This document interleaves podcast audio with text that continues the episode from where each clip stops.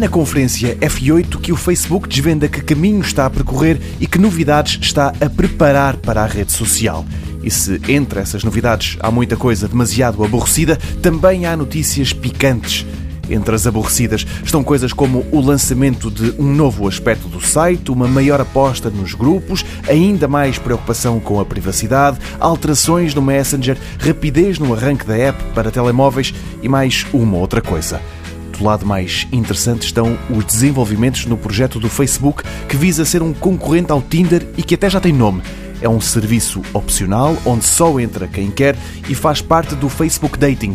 Este, em particular, chama-se Secret Crush, que em português é qualquer coisa como paixão secreta. Nos países onde já estava disponível, o Facebook Dating permitia procurar namoros dentro de comunidades a que se pertence, desde eventos a grupos até amizades de amigos e por aí fora.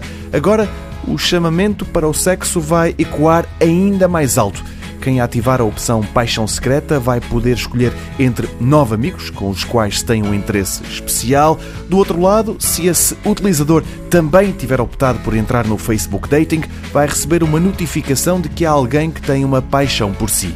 Se esse tal utilizador também o selecionar na lista de nove, e são só nove amigos no Paixão Secreta, então há a faísca.